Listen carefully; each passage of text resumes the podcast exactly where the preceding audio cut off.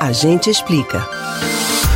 Se você faz parte do time que acredita que comprar sempre é bom, mas comprar com desconto é ainda melhor, atenção para a novidade. A partir desta quinta-feira começa a campanha Semana do Brasil, um evento de compras promovido pelo governo federal em parceria com varejistas de todo o país. O objetivo é atrair clientes como forma de voltar a aquecer o comércio em meio à crise econômica. E aí, você está precisando ou querendo comprar alguma coisa? A Semana do Brasil pode ser uma boa oportunidade. Quer entender como ela funciona e quais produtos possuem descontos? Atenção, que a gente explica.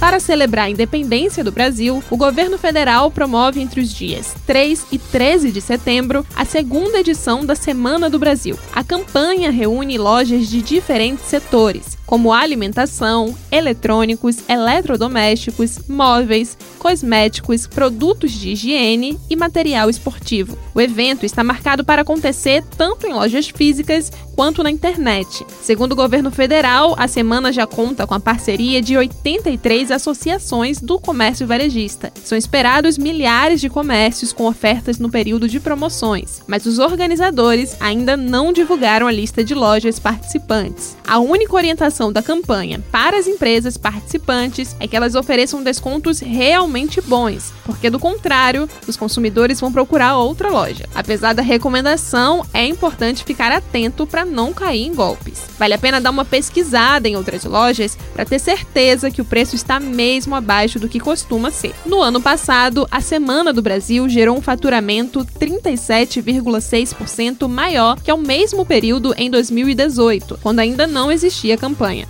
Consumidores interessados em receber promoções diretamente por e-mail podem se cadastrar na página oficial da campanha, o www.semanadobrasil.com. Repetindo, www.semanadobrasil.com.